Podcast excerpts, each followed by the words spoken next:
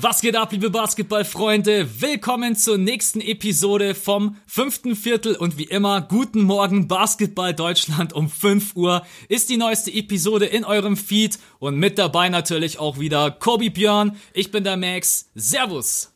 Einen wunderschönen guten Morgen auch von mir. Max hat schon alles gesagt. Wir haben ein verdammt geiles Skript am Start. Viele coole Themen, die ihr auch schon oben in der Headline sehen könnt. Ich würde sagen, wir labern gar nicht groß rum, sondern fangen direkt an. Max, was haben wir heute vor? Ja, das ist wirklich ein Podcast, auf den haben wir beide, glaube ich, selber richtig Bock. Also wir haben eigentlich auf jeden Podcast Bock, aber das sind so unterschiedliche Themen und so geile Themen. Wir werden nochmal über den Fight zwischen Carl Anthony Towns und Joel Embiid quatschen. Jeder, der sich jetzt denkt, boah, darüber habe ich schon so viel gehört. Abwarten. Wir bringen euch auf jeden Fall einen kleinen Mehrwert mit rein von einigen Dingen, die ihr vielleicht noch nicht wusstet. Dann quatschen wir natürlich über das Duell LeBron James und Luka Doncic. Jetzt schon ein paar Tage her, aber die beiden im Vergleich. Ich glaube, auch das wird ein richtig interessantes Topic. Und zu guter Letzt, Björn hat zig Nachrichten erhalten. Ich habe zig Nachrichten erhalten zu den Miami Heat und natürlich zu Kendrick Nunn. Ich weiß, jetzt kommen einige und sagen Tyler Hero, aber heute quatschen wir mal über Kendrick Nunn. Deswegen ist der Fahrplan einmal der Fight, dann LeBron James und Luka Doncic und Kendrick Nunn, Miami Heat.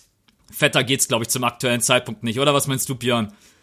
Nee, es ist mega. Also die, die Themen sind geil. Äh, wir sind gut darauf vorbereitet. Ich bin gespannt, was wir zu der, zu der Fight-Thematik noch zu sagen haben. Ich habe dein Video gesehen. Du hast mein Video extra nicht gesehen, damit du eben meine Meinung noch gar nicht kennst. Also es wird, glaube ich, eine ganz coole Diskussion. Und ja, vor allem mit diesem, mit dem NBA History-Bezug natürlich von meiner Seite, dass ich so ein bisschen die ganzen Sperren mal herausgearbeitet habe. Seit wann werden Spieler überhaupt für mehrere äh, Games dann gesperrt, wenn sie sich prügeln auf dem Feld? War das schon immer so? All das wollen wir besprechen. Und ja, die anderen Themen sind auch fett. Also ich, ich kann es kaum abwarten, um ehrlich zu sein. Einen Fight da draußen, den müsst ihr aber alleine durchstehen. Und ich muss dieses Thema jetzt einfach ansprechen, auch wenn es, glaube ich, zum Großteil schon fast alle wissen. Max geht in Urlaub. Ja, ich weiß, ich höre die Buhrufe im Hintergrund, Max, was erlaubst du dir? Ähm, aber nein. Ich glaube, jeder jubelt für dich. Ich glaube, ich glaube, jeder jubelt für dich. Also ein Typ, der jeden Tag irgendwie zwei, drei Videos gefühlt rausballert, zusätzlich noch einen Fulltime-Job hat, diesen Podcast hier führt. Also du, wenn einer Urlaub verdient hat, und ich weiß ja, was hinter den Kulissen noch mehr abgeht bei dir, wenn einer den Urlaub verdient hat, dann du. Also bitte, bitte gönn dir die Zeit und ich weiß, die Hörer verschmerzen das auch. Vielen, vielen Dank. Ja, ich muss auch sagen, das Feedback, als ich das bei mir im Community-Tab gepostet habe, war mega. Auch Björn hat auf seinen Kommentar da über 100 Likes bekommen. Da musste ich auch sehr, sehr schmunzeln. Aber nein, ich bin tatsächlich vom 5. bis 15. raus und bin im Urlaub. Das bedeutet, den Podcast recorden wir jetzt gerade eben noch kurz vor knapp, bevor es für mich auch schon losgeht, damit ihr am Mittwoch noch eine Episode habt und dann müsst ihr einen Mittwoch mit dem lieben Kobi Björn alleine vorlieb nehmen. Aber ich glaube, auch das ist eine richtige. Jetzt kommen die Buhrufe, jetzt kommt Buh, das nein, hören wir nicht. Nein, nein, das glaube ich nicht, weil das wird ein richtig schöner Single-Podcast, in dem Björn sich einfach mal euren Fragen annimmt. Und deswegen könnt ihr uns da super gerne auf Patreon eure Fragen droppen. Ähm, Patreon.com slash das fünfte Viertel, da könnt ihr uns übrigens supporten, wenn ihr sagt, der Podcast, der macht Bock. Ich möchte nach wie vor jeden Mittwoch oder am liebsten vielleicht sogar noch mehr Episoden, dann könnt ihr uns dort auf jeden Fall unterstützen und deswegen kleine Info, der nächste Podcast ist mit dem Björn und dann bin ich aber auch schon übernächsten Mittwoch wieder am Start. Also von dem her, das ist dann glaube ich der 20.11. Ich habe es mir sogar ins Skript reingeschrieben. Das ist eine Randinfo. Dann würde ich sagen, sonst haben wir gar nichts mehr zu besprechen, kommen wir direkt rein in das erste Thema. Und wer sich auch für ein paar Tage in den Urlaub verabschieden durfte, das sind natürlich Carl Anthony Towns und Joel Embiid. Das Witzige ist, ich glaube, wenn der Pot droppt, ist die Sperre schon wieder vorbei. Dann sind die zwei ja, Spiele schon wieder, bestimmt. dann sind die zwei Spiele schon wieder durch. Das war ein Riesenthema. Jetzt ist das Ganze ein paar Tage her. Man konnte es vielleicht auch ein bisschen mal sacken lassen und ein bisschen objektiver betrachten. Ich habe das Ganze live gesehen, äh, war dann vielleicht auch erstmal na, wobei, ich bleib ehrlich gesagt so ziemlich bei meiner Meinung. Mich würde mal interessieren, ich habe dein Video tatsächlich extra nicht geguckt, damit es für mich zumindest einigermaßen spannend bleibt. Ist die Sperre gerechtfertigt? Wie fandest du diesen Fight generell, ist es eigentlich lächerlich, darüber zu diskutieren? Hat sowas im Sport nichts zu suchen? Oder jetzt auch im Rückblick auf NBA History gehört sowas einfach dazu? Da wird mich jetzt einfach echt mal deine Meinung interessieren. Und wir fangen vielleicht mal an mit, äh, wie fandest du die Sperre? Zwei Spiele Sperre. Ja, ich, ich, fand die, ich fand die Sperre dafür angemessen. Also beide, beide zwei Spiele. Ich hätte sogar gesagt, das wäre auch okay gewesen, wenn Embiid äh, mehr Spiele bekommen hätte. Letztendlich haben sie sich beide falsch verhalten. Die Aktion auf dem Feld selbst fand ich jetzt nicht so gravierend, dass man dafür jemand sperren muss. So klar, die müssen ejected werden, die müssen vom Feld gestellt werden für das Game. Aber dass sie dafür gesperrt werden, ist eigentlich ein bisschen sinnlos oder, oder lächerlich. Was das Fass halt zum Überkochen oder Überlaufen gebracht hat, schätze ich auch mal für die NBA, ist dieses Überlaufen auf Social Media. Das habe ich so in dieser Form noch nicht mitbekommen. Gerade im Beat ist so jemand, der, ist da, ist da jemand, der, der die Grenzen so ein bisschen verschwimmen lässt zwischen realer Welt und Social Media Welt, der da auch oft gerne über Social Media schon vor einem Spiel eine Ansage macht gegen den Gegner oder danach dann gerne ein unvorteilhaftes Bild von dem Gegner postet und irgendwie sowas schreibt wie, ja, wir, wir sehen uns nächstes Mal oder I own you oder irgendwie so in die Richtung oder wir erinnern uns alle, wie, wie Andre Drummond ähm, bei, bei ein paar Begegnungen vorgeführt hat, dass Drummond ja kein guter Verteidiger wäre und so weiter. Das ist halt so ein bisschen schwierig bei Embiid. Und da hat sich Towns auch einfach dazu hinreißen lassen, auf dieses Niveau mit herabzusteigen. Und ich glaube, daher kommt eher die, die Sperre, weil wir dürfen nicht vergessen, Embiid hat in seinen Postings ähm, die Mutter von Carl Anthony Towns mit reingezogen. Er hat Carl Anthony Towns mehrfach beleidigt. Er hat sich über sein Spiel lustig gemacht. Towns auf der anderen Seite hat er auch ein paar Bilder gepostet, hat sich ebenfalls über Embiid lustig gemacht. Und ich glaube, da wollte die NBA einfach den Riegel vorschieben und sagen, ey Leute, so, ihr könnt euch von mir aus auf dem Feld ein bisschen rangeln. Ähm, und von mir aus macht ihr auch noch die Fans ein bisschen heiß, wenn es gerade in Philly ist und das halt eh so eine Crowd ist, die auf sowas abgeht. Aber ey, ihr müsst hier nicht danach vor Millionen von Leuten irgendwelche kleinen Kindermädchen-Beefs austragen. Ich, ich glaube, deswegen sind die Sperren ähm, so hoch geworden mit zwei Spielen. Sorry. Aber Und ganz kurz. Ich finde sie gerechtfertigt was ich noch sagen will, bevor ich es vergesse, Embiid wurde ja selber geowned mit diesem Bild, wo Carl Anthony Towns seine Finger auf seinem Arm hat. Weißt du, wie oft ich dieses Bild bekommen habe? So zwischen 1000 und 10.000 Mal. Ähm, also da hat er, da hat er schon auch ordentlich zurückbekommen. Aber ich finde das einen total interessanten Punkt, den du ansprichst, dieses Verschwimmen zwischen der NBA selbst und Social Media, was wir ja in den 80ern, 90ern, wenn wir ehrlich sind, in den 2000ern bis zu, zu den Ende der 2000er auch noch gar nicht hatten. Ich finde das äh, ja. auf jeden Fall interessante Perspektive zu sagen, Social Media ging dann zu weit. Ich kann hier an der Stelle schon mal sagen, Embiid hat mich da auch komplett aufgeregt. Mich haben eigentlich beide aufgeregt. Also das war einfach total affig und was dann auch für Themen aufgegriffen wurden. Äh, ich finde, man sollte immer die Family, Mutter und sonst was einfach rauslassen. Sowas hat, egal ob im Sport, privat oder sonst was, hat einfach nichts im Internet zu suchen. Das ist mal nur ganz kurz äh, meine Meinung. Sperre, was war mit Ben Simmons? War Friendly, Friendly Clinch, oder? Ja, die kennen sich ja schon Ewigkeiten und Carl Anthony Towns sind, die beiden sind gute Buddies, also da kann man schon mal den Sleeper Hold auspacken. Ne? ähm, also der hat halt keine Sperre bekommen, war das vielleicht so ein bisschen die größte Überraschung? Ja, das, das war einfach so extrem schwer zu sehen. Also ich habe es mir halt auch mehrfach angeguckt. Du, du konntest halt nie wirklich einsehen, drückt er zu oder nicht. Also du siehst, ja, der, der Unterarm ist am Hals von Carl Anthony Towns und ja, es sieht halt aus wie so der typische Schwitzkasten, aber letztendlich drückt er zu oder nicht. Es ist nicht, es ist nicht ersichtlich. Ich glaube nicht. Von, ja, eben. Du glaubst nicht, ich glaube auch nicht. Wie gesagt, von den, von den Medienberichten, das hast du jetzt schon aufgegriffen, da hat jeder gesagt, ey, die Jungs kennen sich, die sind Freunde. Ähm, ben Simmons hat auch immer so ein bisschen, also das, das wurde interpretiert, ich weiß nicht, ob es bestätigt wurde, aber es, es sah so aus, als würde er sagen, ey, Digga, ich bin's, so komm jetzt mal runter, ich bin's, ich bin's Ben Simmons. Ähm, und, und die Situation war ja auch super schnell wieder vorbei.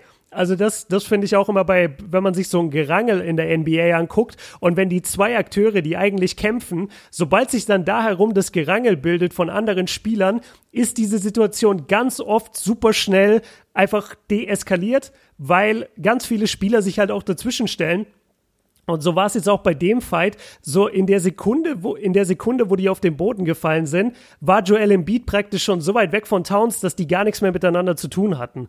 Und es ging eigentlich eher darum, irgendwie die Situation so weit zu deeskalieren, dass Carl Anthony Towns jetzt nicht aufspringt und sich nochmal auf Embiid stürzt.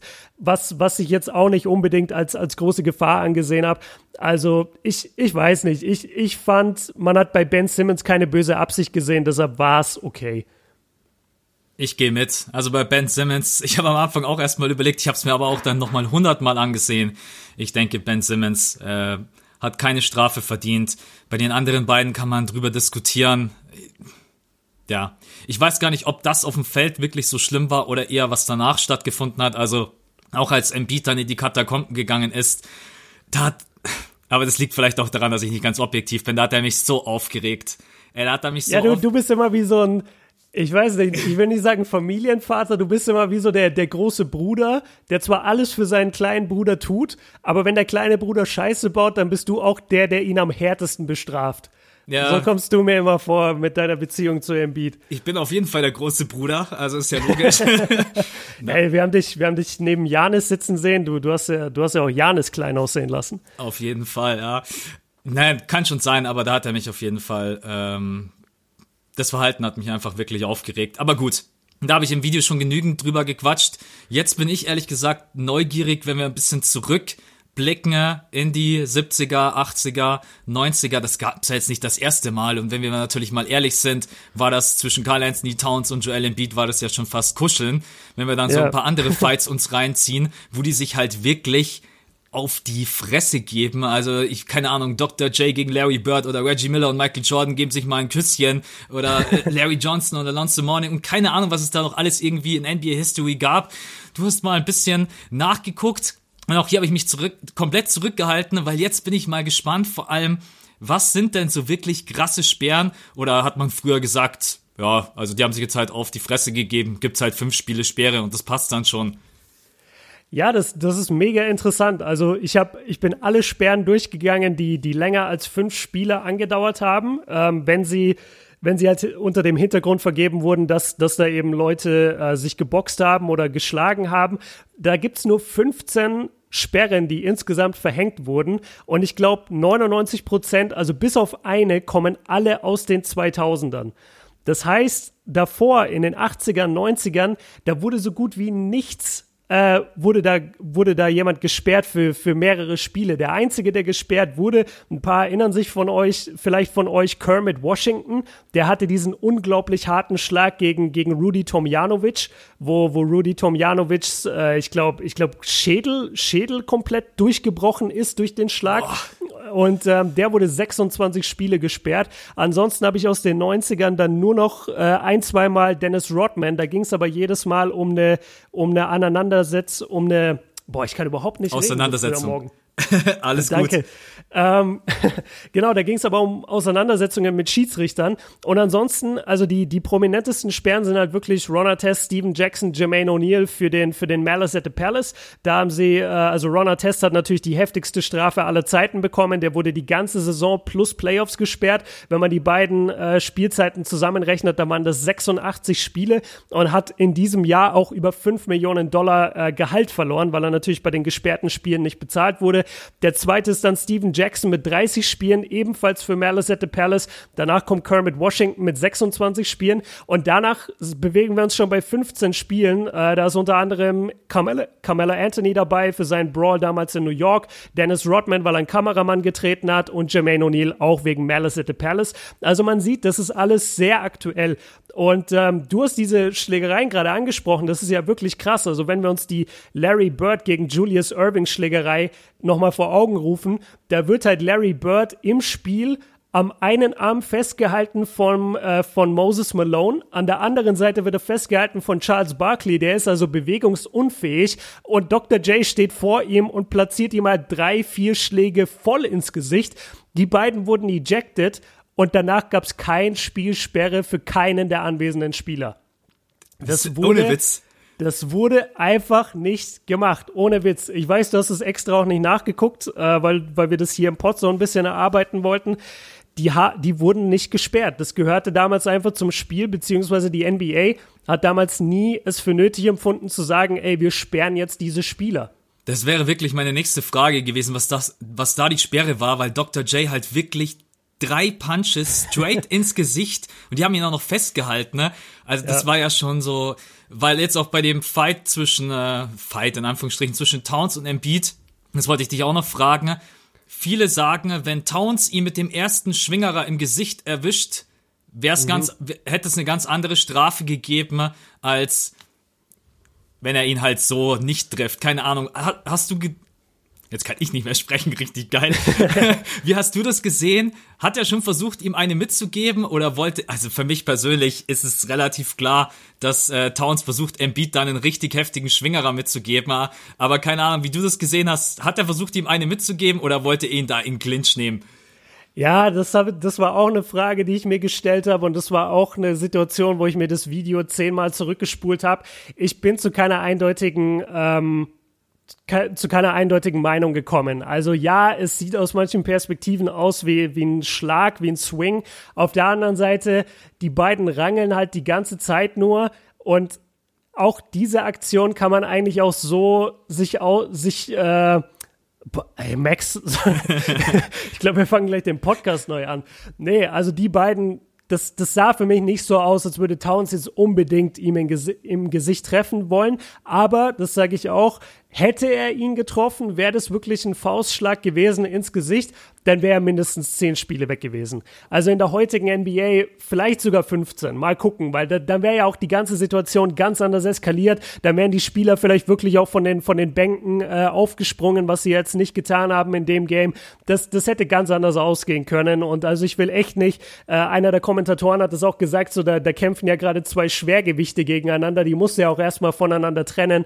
Also zwei Big Men Man mit deren Körper und mit deren Masse, die, die trennst du ja auch nicht so einfach. Und da, da hätte ich schon ein bisschen Schiss gehabt, was, was dann passiert wäre, auch mit der Philly-Crowd. So, Philly ist eins der härtesten Pflaster in der NBA. Das, das hätte wirklich eklig ausgehen können. Und da wäre Towns mit Sicherheit zehn Spiele weg gewesen. Ist nicht passiert. Von dem her alles gut. Ich bin auch froh, dass es nicht passiert ist, weil ich gar kein Fan von solchen Fights bin und deswegen schließen wir jetzt mal so dieses Thema Fights ab, auch generell in NBA History, aber ich will trotzdem noch über eine Sache quatschen, weil natürlich haben wir da viele Nachrichten bekommen und auch unter den Videos. Muss man sowas feiern? Verwechseln viele Härte auf dem Feld, also wirklich Härte im Post, Härte gegeneinander zu verteidigen, Härte am Ball, On-Ball-Defense mit unnötiger Gewalt. Ich hatte ein bisschen das Gefühl, besonders von den etwas jüngeren von uns, ähm, dass sie mir das zu sehr gefeiert haben. Die Älteren auf der anderen Seite haben gesagt, früher gab's sowas ständig, das ist schön und gut, aber ich brauche sowas in meinem Lieblingssport nicht. Ich habe kein Problem, wie in den ersten, im ersten Viertel, wo wirklich Joel Embiid gegen Carl Anthony Towns im Post ihm einen Bump nach dem anderen gibt und man sieht wirklich die beiden fighten hart gegeneinander, aber ich brauche keine Gewalt, keine Schläge, dass sie aufeinander losgehen wie ist da deine persönliche Meinung? Ich hatte da ein bisschen das Gefühl, dass viele Härte auf dem Feld verwechseln mit unnötiger Gewalt. Und man muss ganz klar sagen, ein Schlag ins Gesicht ist eine Straftat. Und deswegen will ich dieses mhm. Thema hier noch einmal ganz kurz aufgreifen. Wie, wie empfindest du das? Gehört das dazu? Oder einfach mal deine Meinung zu diesem angebliche Härte oder Gewalt? Ja, ich weiß jetzt nicht, ob ich da der beste Repräsentant Repräsentant bin, weil ich habe das jetzt auch äh, am Montag kam auf meinem Kanal ein Video über Malice at the Palace, also die, die größte Massenschlägerei zwischen Fans und NBA-Spielern, die es, jemals gegeben hat, 2004. Und zu dem Zeitpunkt war ich halt 13, äh, hatte gerade seit ein paar Monaten die NBA entdeckt und habe dann meinen Vater wochenlang angefleht, dass er mir bitte von einer, von einer englischen Website, was damals so das Schlimmste der Welt war, wenn man auf englische Webseiten gegangen ist, weil die hatten immer einen Virus, ähm, habe ich ihn dann dann habe ich ihn dann gefragt, ey, kannst, kannst du mir bitte dieses Spiel bestellen? Und dann hatte ich irgendwann diese DVD und das war das erste volle NBA-Spiel von Anfang bis Ende inklusive Fight, was ich halt zum Abruf bereit hatte. Komplett damals falsch geprägt, der Björn. Komplett falsch geprägt. damals gab es kein YouTube, damals gab es kein Instagram, damals gab es kein, ich suche mir jetzt das Video im Internet. Da hast du ein paar Bilder gesehen und, und warst schon happy, dass du mein Bild gesehen hast, was du, äh, was selten ist. Und, und heute kennst du halt die, die Fights irgendwie aus jeder Sequenz. Nee, und, und deswegen muss ich schon sagen, also ich, ich finde das schon auch ganz cool. Ähm, ich gebe dir recht, dass es eigentlich im Sport nie was verloren hat. Man muss aber auch sagen, wir leben heute in so einer komischen Zeit, wo irgendwie wo es überhaupt keine klare Linie mehr gibt, was die Gesellschaft jetzt eigentlich gerade für, für akzeptabel hält und was nicht. Dadurch, dass wir in der Social Media Zeit, im Zeitalter leben und egal was passiert, hast du immer eine Riesengruppierung, die sagt, ey, finden wir super, das geilste der Welt und es gibt immer eine Riesengruppierung, die dagegen ist. Und ich kann es nicht zu 100% beantworten. Ich muss dir ehrlich sagen, ich habe kein Problem damit, wenn die beiden sich auf dem Feld angehen. Ich habe kein Problem damit, wenn sich geschubst wird, wenn gerangelt wird. Wenn ein Schlag fällt, ja, bin ich jetzt kein gutes Vorbild, aber ich finde es auch nicht so schlimm. Was ich schlimm finde, ist, was ich immer schlimm finde, ist, wenn du andere Spieler versuchst vorzuführen wenn du versuchst, die Crowd mit reinzubringen, dass die Crowd sich über den anderen Spieler lustig macht. Diese Social Media Posts finde ich ganz, ganz eklig. Das finde ich alles nicht cool. Aber wenn sich zwei Typen, die sich absolut nicht leiden können und die auch eine History zusammen haben, dass sie sich nicht leiden können, wenn die sich auf dem Feld richtig angehen und es ist eine hitzige Situation und es kommt zu einer Rangelei, Schlagabtausch, whatever, dann habe ich damit nicht das größte Problem. Muss ich ganz klar sagen. Ich habe aber, hab aber auch kein Problem damit, dass die NBA danach sagt, ey, ihr seid zehn Spiele weg. So, das, das ist auch vollkommen okay. Ich bin für diese Strafen. Ich finde auch, dass äh, gerade wenn sich ein Achtjähriger, wenn der bei seinem ersten NBA-Spiel ist und der sieht Embiid gegen Towns irgendwie kämpfen, natürlich ist es nicht gut. Aber es gibt viele Dinge da draußen, die nicht gut sind für Kinder und da liegt es dann halt auch wieder mal an den, an den Eltern und an den Leuten, die im Umfeld sind, dafür zu sorgen, dass die Kinder das ordentlich einordnen können und verstehen können. Ich finde, ein kleiner Fight in der NBA ist nicht schlimm. Ich finde, Embiid ist ganz cool dafür, dass er, dass er immer so ein bisschen den wunden Punkt der Gegner trifft. Aber er sollte sich Social Media sparen und er sollte sich sparen, die, die Philly-Fans aufzuheizen, weil sonst haben wir irgendwann sowas wie Malice at the Palace 2. Und ich glaube, das will niemand. Also Fans und Spieler, die sich prügeln, das, das brauchen wir wirklich nie wieder. Das ist Gott sei Dank. Also das finde ich noch viel, viel schlimmer, wenn äh, Fans sich irgendwie prügeln. Das sieht man ja im Fußball ganz, ganz oft. Da bin ich echt froh, dass es in der NBA nicht so ist. Äh, ich find's cool, dass du so eine Meinung hast, weil ich will jetzt nicht sagen, dass ich das nicht, äh, dass ich mir sowas nicht auch gerne angucke, wenn natürlich irgendwie in so einem Spiel es mal hitzig zugeht und dann auch einfach mal so einem Fight mit dabei ist. Wenn die sich jetzt getroffen hätten und der eine blutet oder sonst irgendwas, dann bin ich wieder natürlich einfach anderer Meinung. Ich glaube, das habe ich mittlerweile auch schon ein bisschen äh, durchblicken lassen. Aber wenn sich jetzt da Leute irgendwie auf dem Feld mal schubsen, angehen oder Trash Talk zu betreiben, dass sie sich schon fast äh, küssen, was auch immer. Äh, da das finde ich immer so kacke. Ich hasse das, wenn die so nah beim Kopf aneinander gehen und, und sie wollen so krass äh, einschüchternd wirken, sind aber mit den Lippen so nah aneinander, dass du als Zuschauer echt dauernd nur denkst so, ey, küsst ihr euch jetzt gleich? Gleich das kommt die Kisscam. So, ja. Stell dir vor, wie, was für eine Legende der Arena-Mitarbeiter wäre, wenn er genau in dem Moment auf diesen Fight filmt und dann die Kisscam drumrum macht, so ein Herz und drüber Kisscam schreibt. Also ich würde definitiv dran denken, auf jeden Fall. ähm, ja, ich würde sagen, sehr, sehr hitziges Thema. Ihr habt uns auch schon zur Genüge eure Meinung dazu geschrieben. Wir haken das Ganze jetzt ab. Ist wieder schön, wenn die beiden zurückkommen, weil das sind zwei der besten Big Men, die wir in der NBA haben. Und sowohl Carl Anthony Towns als auch Joel Embiid, das hat mich übrigens eigentlich fast am meisten aufgeregt äh, und bin dann auch tatsächlich froh gewesen, dass es bloß zwei Spiele Sperre waren, auch für Towns, ähm, weil ich einfach die beiden Jungs Basketball spielen sehen will. Und wenn die mhm. jetzt irgendwie zehn Spiele Sperre bekommen hätten, dann hätte ich mich halt richtig aufgeregt, weil gut, bei den Timberwolves muss man abwarten, aber bei Philly geht's halt einfach darum, durchzumarschieren Richtung Playoffs und ah, ich weiß nicht, ich hasse es, wenn sie sich dann von sowas ablenken lassen. Aber zwei Spiele Sperre, abhaken, alles gut, ein bisschen zurückgeblickt äh, in die naja, wobei 70er, 80er, 90er hast du gesagt, da gab's keine Sperren, da war's normal, da gab's halt einfach ein paar auf die Fresse und danach ging's weiter im nächsten Spiel. Aber ja. jetzt in den 2000er mal so ein bisschen die Sperren da reinzugucken, das finde ich doch ganz interessant. Und damit haken wir dieses Thema ab und warten auf die nächsten Fight in dieser NBA-Saison. Vielleicht gibt's ja noch den einen oder anderen. Kommen wir von zwei Streithähnen zu zwei Spielern, die ich gar nicht weiß, wie ich sie aktuell betiteln soll. Der Jung-Goat und der Alt-Goat, wenn man yeah. das irgendwie so sagen will. Nein, es sind zwei unfassbare Spieler. Der eine schon etwas in die Jahre gekommen mit 34 und der andere gerade eben mal mit, ich glaube, Luka Doncic 20, noch nicht mal 20, 21. Ja. 20. Man sprach nach dem Duell Lakers gegen Mavs vom Schlagabtausch zwischen dem King und dem jungen Prinz. Und ich finde diese Schlagzeile irgendwie so geil und sympathisch, dass ich die jetzt hier als Überleitung mit reingenommen habe.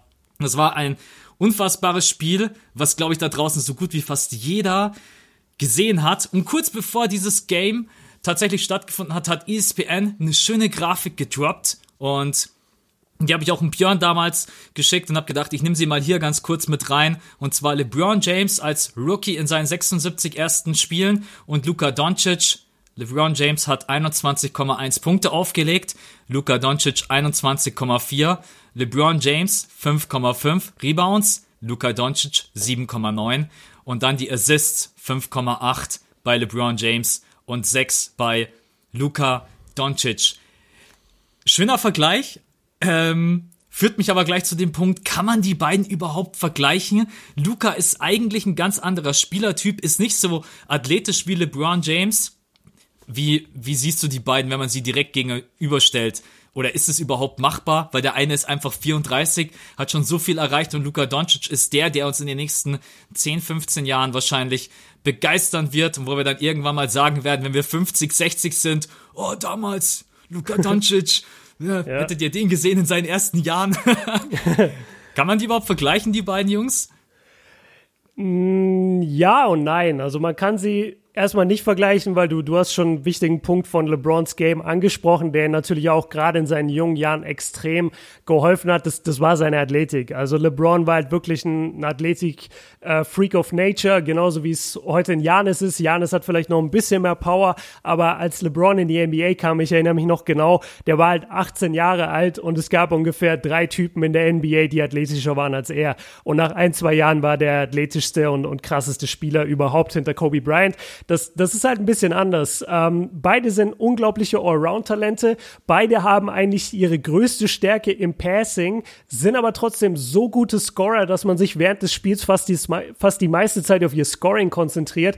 Beide sind unglaublich intelligente Spieler und beide haben ein wahnsinniges Gefühl dafür, wie sie ein Spiel zu lenken haben. Also wann gehen sie Tempo, wann nehmen sie Tempo raus, wann sagen sie wo welches Play an, wann legen sie die Eier auf den Tisch und sagen, ey, ich, ich nehme jetzt einfach mal den Wurf, ich zeige jetzt mal, wer ich bin.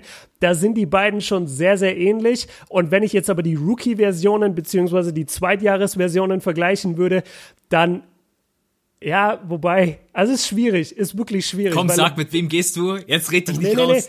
Nee, nee das, das ist echt zu schwierig, weil, weil LeBron ähm, das ist so krass. Der, der Typ ist halt seit 17 Jahren in der NBA und, und ist Greatness seit 17 Jahren in der NBA. Das, das kannst du jetzt nicht schlecht reden. Aber Luca ist schon auch der Wahnsinn. Was ich Luca auf jeden Fall als Vorteil gibt, der hat einen viel, viel besseren Wurf. Äh, egal ob aus der Mitteldistanz oder von, von der Dreierlinie. Das, das war bei LeBron. Dieses Ga dieser Teil seines Games war nicht so stark ausgeprägt. Aber ich, ich gehe fast trotzdem mit LeBron, weil LeBron einfach allgemein noch mal krasser ist. Aber ich sag das, dass es ein wahnsinniges Privileg ist, die beiden spielen zu sehen. Ähm, es hat unglaublich Spaß gemacht, die beiden gegeneinander spielen zu sehen in diesem Game. Wie du auch richtig sagst, jeder hat sich das reingezogen. Also ich kenne niemanden, der sich nicht im Nachhinein noch angeguckt hat, wenn er es nicht live gesehen hat. Und ähm, ja, es war wirklich der, der King, gegen den jungen Prinz. Und ähm, immer wieder, wenn ich gefragt wird, wer glaubst du, hat als einziger aktiver NBA-Spieler neben LeBron Chancen auf den GO-Titel, dann sage ich immer Doncic. Weil Doncic kommt einfach genauso wie LeBron in die NBA und ist komplett NBA-ready und dominiert von Tag 1. Und ich sehe einfach keinen anderen Spieler, der das je gemacht hat. Und deswegen Doncic, LeBron, ganz, ganz großes Kino und ja, war einfach, war einfach Unterhaltung für uns Fans. Was ich dann auch geil fand, als LeBron James nach dem Spiel zu ihm hingegangen ist und sagt dann einfach rotzfrech zu ihm, you are bad. Mada. ja. Muss man noch ein bisschen vorsichtig sein, weil ich weiß gar nicht, wie das hier so bei den Podcasts ist, ob das irgendwie abgehört wird oder was auch immer. ähm, habe ich auch einen sehr, sehr geilen deutschen Kommentar gelesen. Man stelle sich mal vor, irgendwo im deutschen Sport würde einer zu dem anderen hingehen und sagen, hey, du bist ein richtig geiler Mutter.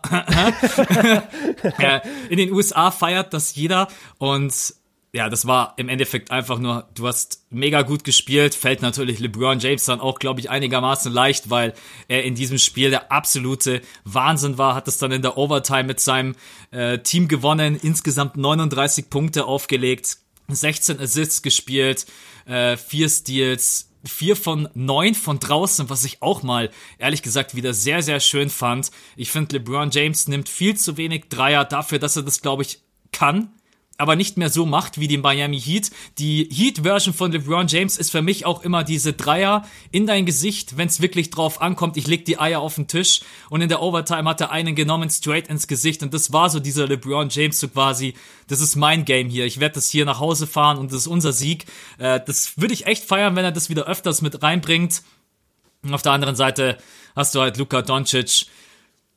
Der Junge hat die Möglichkeit, alles zu erreichen. Alles zu erreichen in seiner Karriere. Er spielt jetzt bei einem Team, was ganz gut aufgestellt ist. Ich glaube, dass Rick Carly da mehr rausholt, als was man wirklich Spielermaterial auf dem Feld hat, besonders wenn es um die Tiefe geht. Mit Kristaps Porzingis, der hat natürlich, das hast du ganz schön eigentlich gesagt in dem Podcast, wo wir damals über die Mavs gequatscht haben. Der wird einfach zwischendurch diese Spiele haben, wo er halt mal nicht so krass scored. Das war jetzt mhm. zum Beispiel gegen die Lakers leider so. Stell dir vor, Posingis macht da einfach nur 10 Punkte mehr. Anstatt 16, 26, dann gewinnen die Mavs das. Ähm, und ansonsten äh, Luka Doncic Wahnsinn. Auch nochmal zwei kleine Facts für euch, dass das ein Spiel auch war, voll mit Rekorden. Also der jüngste Spieler aller Zeiten ne, mit äh, 15 Assists in einem Triple-Double. Dann der älteste Spieler mit einem 15 Assist Triple-Double. Die größte Diskrepanz zwischen, also vom Alter her zwischen zwei Spielern in unterschiedlichen Teams mit einem Triple-Double. Warte, warte, ich habe noch eins, dann glaube ich erst das dritte Mal überhaupt, dass es das gab, dass zwei Spieler in unterschiedlichen Teams ein Triple-Double haben. Soll ich noch weitermachen? Habt ihr noch ein bisschen Zeit? Also das war, das war wirklich ein Spiel für, für die Geschichtsbücher. Und ich war nach dem Spiel richtig, richtig gut gelaunt. Das Einzige, was mich dann ein bisschen gestört hat, das ist mir gar nicht so aufgefallen in dem Play, wo die Lakers ausgleichen und auch die NBA jo. und die NBA jo. hat danach tatsächlich auch mal ein äh, Statement, das machen sie jetzt mittlerweile öfters, finde ich gar nicht schlecht, haben zugegeben, dass Dwight Howard Steph Curry ganz klar gehalten hat, ob er dann diesen Wurf, er kommt ja trotzdem noch einigermaßen hin, besser contestet, hat dann sowas ein bisschen faden Beigeschmack oder ich bin ehrlich, ich habe es in der Situation gar nicht richtig realisiert, weil ich war so fokussiert auf die Corner und Seth ist ja dann auch noch einigermaßen hingekommen. Hast du das im in dem Play selber gesehen, dass Dwight Howard ihn da hält? Ähm, nee, ich habe es nicht gesehen. Ich habe es tatsächlich nicht gesehen und das, das, da muss ich jetzt wieder, also hat es einen Fadenbeigeschmack, ist die Frage und das stimmt auf jeden Fall, es hat einen Fadenbeigeschmack, kommt aber auch immer darauf an, womit oder wo, wo man den, den Maßstab setzt. Und da muss ich jetzt wieder eine kleine Anekdote erzählen. So die ersten NBA-Finals, die ich richtig mitbekommen habe, wo ich wirklich die ganze Serie gesehen habe, waren die 2006er Finals von, von den Miami Heat gegen die Dallas Mavericks, damals mit einem überragenden Dwayne Wade. Und da war es auch so in Game 6. Ich, ich meine, dass, dass die Mavericks mit drei hinten waren. Ich kann mich auch täuschen, dann wäre es nicht ganz so schlimm, aber ich glaube, sie waren hinten mit drei oder mit zwei.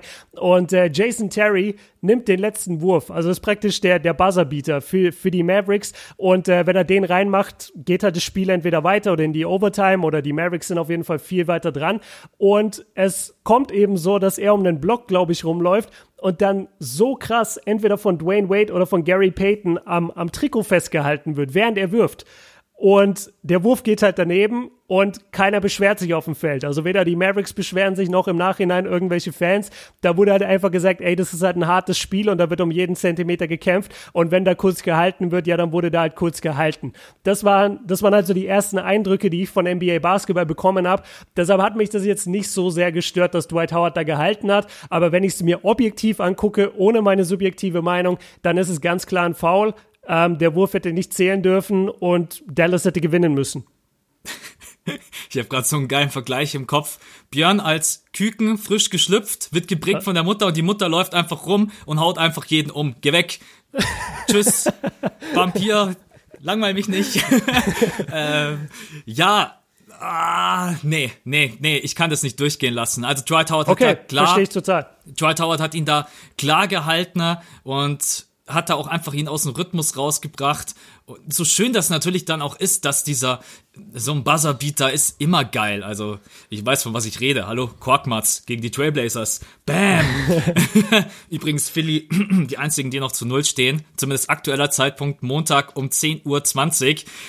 Nein, äh, ich finde es immer ganz, ganz schwierig, wenn eine spielentscheidende Situation dann kein ein Call nicht kommt und er steht halt wirklich direkt daneben. Und dann frage ich mich manchmal auch, die Refs lassen sie es absichtlich laufen, um noch einen Wurf, einen Drive oder was auch immer ja. durchgehen zu lassen, damit es spannend. Das ist, das ist so eins dieser, ja, dieser Mythen und Mysterien oder was auch immer, äh, wo man so ein bisschen denkt, die NBA versucht da immer ein bisschen nachzuhelfen, wenn man ganz ehrlich ist. Wobei man auch in der Situation sagen muss, warum faulen die Mavs nicht? Also die sind mit drei vorne mhm. faul, dann gibt's zwei Freiwürfe, dann geht's natürlich wahrscheinlich nochmal an die Freiwürfe oder Dwight Paul macht einfach deinen ersten Freiwurf rein, dann bist du auch mit vier Punkten vorne.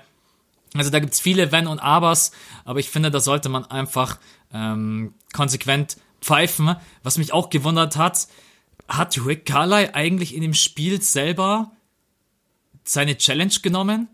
Das ist, das ist mir irgendwie komplett durchgerutscht. Ich habe dann nach dem Spiel nämlich auch überlegt, Wahrscheinlich hat er es selber gar nicht gesehen, aber ich weiß nicht, ob er seine Challenge genommen hat.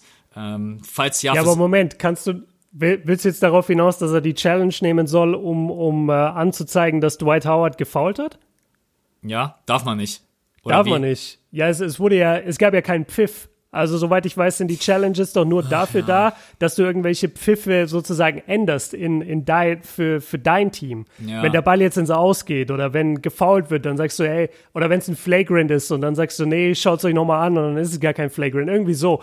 Aber jetzt, dass eine Spielsituation stattgefunden hat und du gehst danach zu den Refs und sagst, ich challenge jetzt diese Possession, wo ihr gar nicht gepfiffen habt, das geht, glaube ich, nicht. Da könntest du recht haben. Ich würde es trotzdem probieren.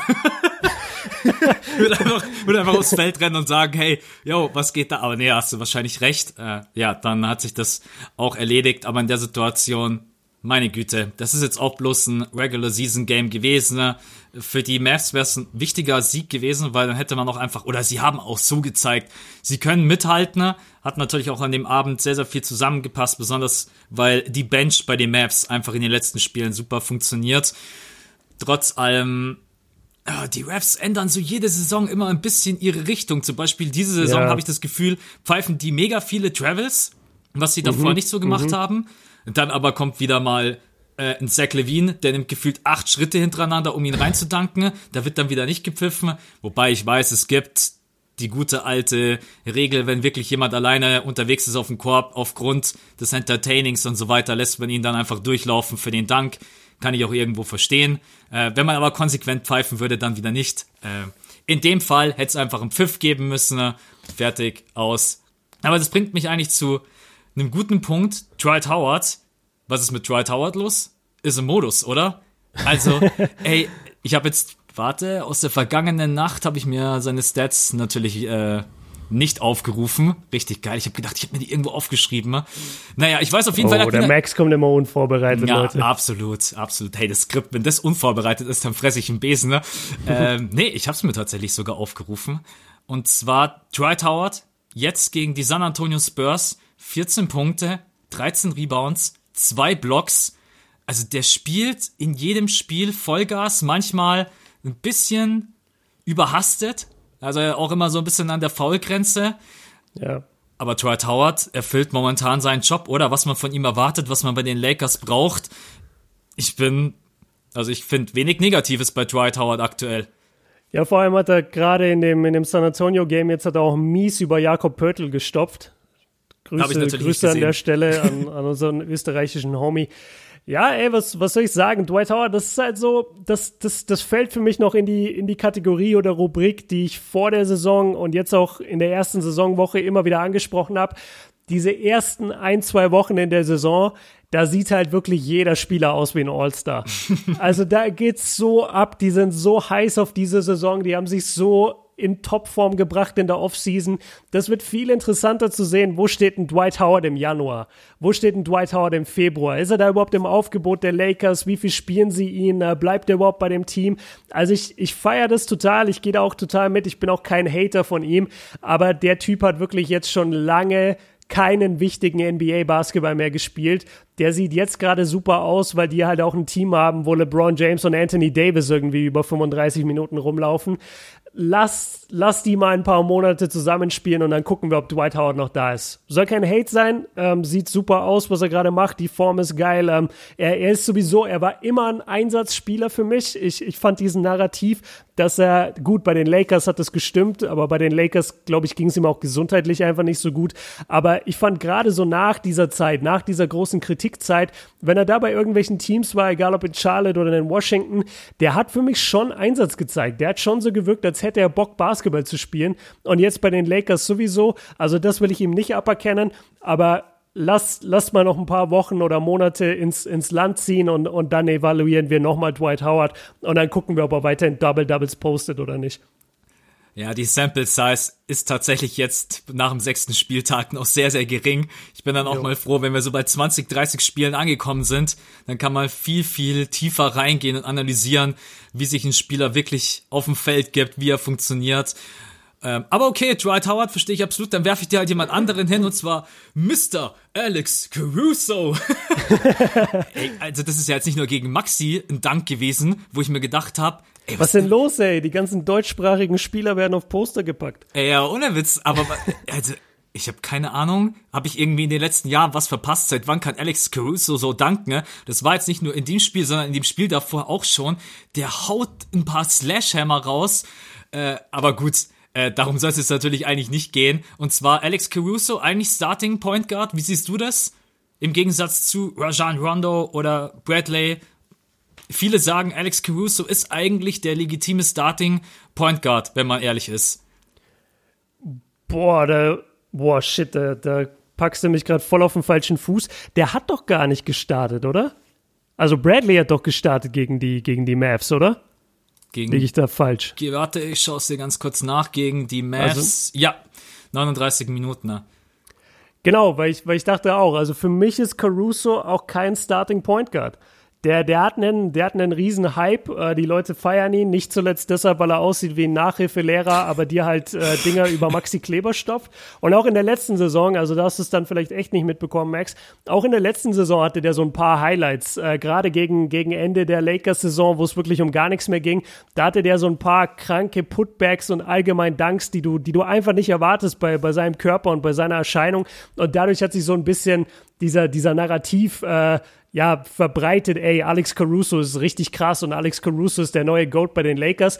Also, wenn ich die Wahl habe zwischen Caruso und Avery Bradley, dann stelle ich da auf jeden Fall momentan noch einen Avery Bradley hin. Äh, Gerade was, was die Defense angeht, da ist das Bradley auf jeden Fall deutlich besser. Rondo ist immer so ein Fragezeichen, da weißt du halt nie, was du kriegst. Da würde ich sogar verstehen, wenn man sagt, gut, wir, wir probieren es mal mit Caruso als Starter, aber solange Bradley da ist, würde ich, wenn ich äh, Frank Vogel wäre, würde ich Bradley starten lassen. Ja, also Rondo darf nicht mehr starten, für meine Empfinden. Dafür ist er einfach nicht mehr nicht mehr gut genug. Ich weiß, ich habe da auch vor ein paar Monaten ein bisschen zu weit zurückgedacht, seine Zeit bei den Boston Celtics und äh, er ist einfach nicht mehr der Spieler von damals. Von draußen ein paar Minuten, besonders wenn es dann, ich glaube in den Playoffs kann dir Rondo trotz allem noch helfen, wenn es dann wirklich mal darum geht, Ruhe reinzubringen und den Ball zu halten und auch mal den ein oder anderen guten Assist zu spielen, wo auch auch das hat bei ihm natürlich nachgelassen. Bradley und Caruso, die haben halt beide sehr unterschiedliche Stärken und da würde ich einfach je nach Matchup entscheiden, wenn ich gerade eben drauf tue. Ich muss sagen, vom Playmaking her und vom Ballhandling her, Alex Caruso gefällt mir da richtig, richtig gut. Bradley macht aber seinen Job auch bisher erstaunlich gut, besser als ich es eigentlich erwartet hätte und deswegen äh, ja, also nach wie vor ist eigentlich meine These, LeBron James auf die Eins, wenn es gegen die wirklich fetten Gegner geht. Und dann auf die zwei Danny Green, Kyle Kuzma, Anthony Davis, Dwight Howard, let's go. So würde ich aktuell spielen, aktueller Zeitpunkt, wobei Kyle Kuzma jetzt natürlich auch gerade eben erstmal wieder sein, weiß gar nicht, wie viele Minuten er gespielt hat. Auf jeden Fall nicht viel, der muss jetzt natürlich auch erstmal reinkommen. Gut, wir haben über LeBron James gequatscht, wir haben über Alex Caruso gequatscht, über äh, Dwight Howard Jetzt noch ganz kurz, weil ich weiß, sonst werden einige sagen, hey, wie könnt ihr nicht über Anthony Davis quatschen? Ne? Historisch. 40-20, spielt momentan eine Defense mit 2,8 Blocks im Durchschnitt. Anthony Davis wird der Defensive Player of the Year. Ist er das Piece neben LeBron James, um den Titel zu holen? Oder muss man auch hier erstmal abwarten mit seinen ganzen Verletzungen? Wie wird es? Ja, jetzt, jetzt war ich total raus, weil ich habe das auch im Skript gelesen mit den 40-20 und dachte mir, hä, ich habe doch das Spiel gesehen, so krass war doch Anthony Davis gar nicht. Du redest von dem, äh, von dem Spiel davor gegen Memphis, ne? Genau, da, richtig. Da hatte er 40-20, genau. Ähm, ja, was, was soll man sagen? Also es ist genau das eingetroffen, was alle Lakers-Fans vor allem und auch Anthony Davis-Fans prophezeit haben, wogegen sich so ein paar ähm, Kritiker, ich, ich unter anderem auch, gewehrt haben, nämlich Anthony Davis zeigt gerade wirklich, dass er ein Top-5-Spieler der NBA ist. An der Seite von LeBron James hat er so viele Freiheiten. Der Typ ist nach wie vor ähm, eines der vielseitigsten Talente als der vielseitigsten Talente, was wir in der NBA haben, äh, von der Größe her mit, mit 2,10 Meter, 2,11 Meter. Elf. Er kann schießen von draußen. Er kann unglaublich stark zum Korb ziehen. Er hat diese breiten Schultern. Er weiß, wie man reboundet. Er hat gutes Timing in der Defense. Also eigentlich, du, du kannst ja Anthony Davis nur, nur mit Lobgesängen über, überschütten. Und die einzige Frage bleibt halt, wie spielt er das ist so ein bisschen wie bei Dwight Howard, nur dass du bei AD natürlich weißt, okay, du wirst immer eine Leistung kriegen, die einem All-Star würdig ist, aber kriegst du auch jedes Mal eine, eine, eine Leistung, die ähm, sagen, wenn einem MVP würdig ist oder einem Defensive Player of the Year. Das muss, das muss ich halt einfach zeigen. Dafür würde ich die Lakers gerne noch ein bisschen länger zusammen auf dem Parkett sehen. Bisher, die beiden ergänzen sich super, laufen jetzt auch das Pick and Roll öfter, was ich in den ersten Spielen äh, angekreidet hatte, dass sie da überhaupt kein Pick and Roll gelaufen sind, haben sie jetzt gegen Dallas öfter gemacht und äh, ich glaube auch gegen Memphis. Ähm, ja, was, was soll ich sagen? Also klar, Top, Top 5 Spieler der NBA und äh, steht neben LeBron James. Also was, was willst du noch mehr? Der Fit zwischen den beiden ist, ist super. Möglicherweise sogar der, der beste Teammate-Fit, den, den LeBron jemals hatte. Wobei man auch argumentieren könnte, dass Kyrie ein ziemlich guter Fit war, aber AD ist halt noch mal stärker, ähm, kann der noch mal mehr bringen, ist vielseitiger. Ja, ich, äh, ja, Lobgesänge, wie gesagt. Anders kann ich es gerade nicht sagen, aber auch hier will ich noch ein bisschen abwarten hat übrigens seinen Schnitt mit dem Spiel gegen die Spurs blocktechnisch auf 3,0 erhöht und ist damit ganz ist klarer äh, ja, Lederführer mit drei Blocks, hat auch einen Stil, 28,5 Punkte, das ist schon extrem. Das, ich habe jetzt gerade eben auch nochmal nachgeguckt, weil du gesagt hast, der Wurf von draußen, was ich bei ihm eigentlich auch immer so ein bisschen als äh, Stärke und was ihn dann wirklich halt in diese absolute Kategorie Top 5 hebt. Ja der klappt in der Saison noch nicht so ganz gut. Habe ich auch gerade gesehen, dachte äh, mir, hä, das ja, ist 18% Aber ich hatte das, ich hatte das auch schon in den ganzen Spielen so ein bisschen im Gefühl, aber manchmal täuscht dein Eye-Test ja total. Du schaust halt auf die Stats und denkst dir, was, der schießt über 40 Prozent. Das ist halt echt und ist ja eigentlich positiv für die Lakers und für ihn selber auch. Da kann er noch dran arbeiten, auch in dem, das Pick and Pop, dass man Anthony Davis versucht, noch mehr einzusetzen, um die Defense zu stretchen, wobei man auch sagen muss, sie haben jetzt nicht gerade eben die Spieler, wo man sagt, wow, die gehen rein in den Post oder cutten sehr, sehr viel. Die Lakers versuchen das schon viel über Anthony Davis und über LeBron James zu spielen und natürlich über die Shooter Danny Green. Äh, aber da ist auf jeden Fall noch ein bisschen Luft nach oben. Generell ist es aber bisher in den ersten sechs Spielen eine überragende Leistung, was mich für ihn auf jeden Fall freut. Er ist gesund, weil wenn Anthony Davis wegbricht, dann ist dieses Lakers-Team einfach gleich um was weiß ich wie viele Stufen schwächer. Und ja. ich bin mal gespannt, ob sein Körper durchhält. Er hatte in den letzten Jahren immer mal wieder Probleme. Wenn er allerdings komplett zu 100% fit ist, dann sehen wir, was er abreißen kann. Und das ist dann neben äh, LeBron James, Frage an dich, der beste Mitspieler, den er jemals hatte. Ja, da werde ich natürlich extrem getriggert als, als NBA History Fan und als jemand, der mit Wayne Wade komplett aufgewachsen ist. Bin ich sofort bei dir. Ich, Kannst gerne ich ausführen. Würde als, ja, ich würde halt sagen, D-Wade, äh, solange, also D-Wade ist halt, was ist D-Wade? Der, der drittbeste Shooting Guard ever. Kann man jetzt argumentieren, ja gut, die Shooting Guard Position ist jetzt in der All-Time Liste auch nicht so stark besetzt wie die Power Forward Position. Gehe ich mit.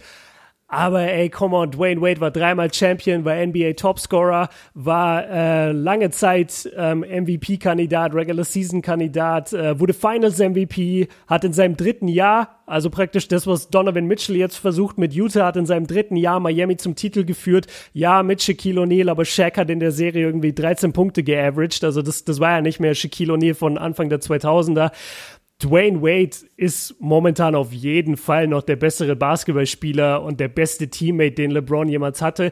Aber wie gesagt, vom Fit her war halt der Fit LeBron Dwayne Wade nicht so gut. Das hat nur deswegen funktioniert, weil die beiden halt auf All-Time-Status spielen und dann, dann kriegst du das schon irgendwie hin. Aber also ein Scoring Point Guard fand ich immer noch die, die beste Option neben LeBron. Und jetzt, wo er älter geworden ist, wo sich sein Spiel ein bisschen verändert hat, ist so ein Vierer, Fünfer Hybrid-Typ wie Anthony Davis natürlich Wahnsinn. Also vom Fit her auf jeden Fall AD der beste Fit. Ähm, aber All-Time bester Teammate nie im Leben, da gehe ich mit Dwayne Wade. Bin ich voll bei dir. Bin ich auch nach wie vor bei Dwayne Wade. Äh, das Einzige, wo ich sagen muss, Power Forward Position. Also haben wir auch Karl Malone, Tim Duncan, Dirk Nowitzki. Anthony Davis muss schon erst noch mal ein bisschen was leisten, bevor man da sprechen kann, äh, ja, davon sprechen kann, dass er einer der besten Power Forwards ist, die wir bisher so in der NBA hatten. Man muss aber auch sagen, Anthony Davis ist auch noch ein bisschen jung und sehr viel jünger ja, als. LeBron James. Aber ich gehe total mit dir mit. Also Dwayne Wade, Alleine den Namen auszusprechen tut mir schon im Herzen weh, dass er nicht mehr am Start ist. Genauso ja, wie Dirk Nowitzki. Aber gut, es ist einfach ein neues Zeitalter mit Janis Antetokounmpo, Luka Doncic, Anthony Davis und so weiter und so fort. Auch die Jungs werden uns begeistern, deswegen immer schön nach vorne blicken und deswegen werden wir dieses Thema abhaken und kommen zu Ah, Max, ich habe aber noch zwei Ergänzungen. Ja, gerne. Sorry, sorry, dass ich die Überleitung unterbreche. Und zwar einmal, weil du die, weil du die ähnlichen Stats vorgelesen hattest von Luka Doncic und von LeBron James. Da will ich einmal den, den Stats-Nerd äh, raushängen lassen und sagen, dass man zu Zeiten von LeBron James, nämlich 2003, 2004, auch wesentlich langsameren Basketball gespielt hat und wesentlich weniger Dreier genommen hat. Dementsprechend sind zumindest die Scoring- und Assist-Werte von LeBron, finde ich meiner Meinung nach beeindruckender, ähm, weil die Cavaliers haben einfach mit 10 Possessions pro Spiel weniger gespielt als die Dallas Mavericks letzte Saison. Das wollte ich einmal gesagt haben als Ergänzung. Und dann wollte ich nur noch sagen, und ich glaube, das ist auch der Grund, warum wir alle so fasziniert waren von diesem Game. Wie geil war es bitte, mal wieder einen zu 100% engageden LeBron James zu sehen. Absolut. Also wirklich einer, der von Anfang des Spiels bis Ende des Spiels offensiv und defensiv alles gibt, voll Bock hat, nicht groß mit den Schiedsrichtern rumlamentiert, ähm, im, im, ich weiß nicht, ob es im vierten Viertel war oder in der Overtime, diesen Stil hat, übers ganze Feld rennt und diesen Two-Handed Tomahawk auspackt. Ey, ich habe mich wieder bitter. gefühlt, ich habe mich wieder gefühlt wie 2013 bei den Heat. Das ist einfach nur geil. Also, wenn wir den LeBron jetzt in der Saison bekommen und in den Playoffs und Finals, dann, dann habe ich aber so Bock auf die Lakers und dann bin ich so in bei den Lakers. Du, du kannst nicht besser sein als LeBron James der, der sich engagiert. Da, da gibt es einen Kawhi Leonard, ja, aber LeBron James ist ein besserer Basketballspieler, wenn er 100% gibt. Und das hat er in diesem Mavericks-Game getan. Und das war so schön zu sehen und einfach inspirierend. Und, und das macht so Lust auf die neue Saison. Du wirst sie nicht die ganze Saison so bekommen. Da bin ich mir relativ sicher. Wir gucken Klar. LeBron James schon seit ein paar Jahren.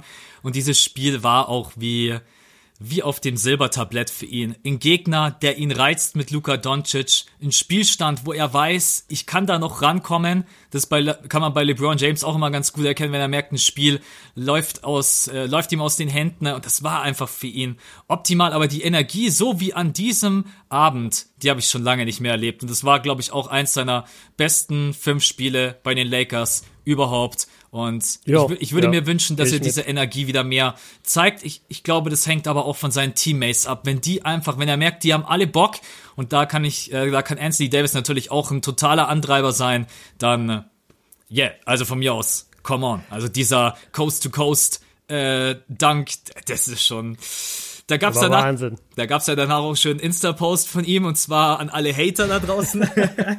er ist so geil mittlerweile, wie er einfach alles, was er macht, postet er. Ja, ist echt. Feiert sich immer selber ab.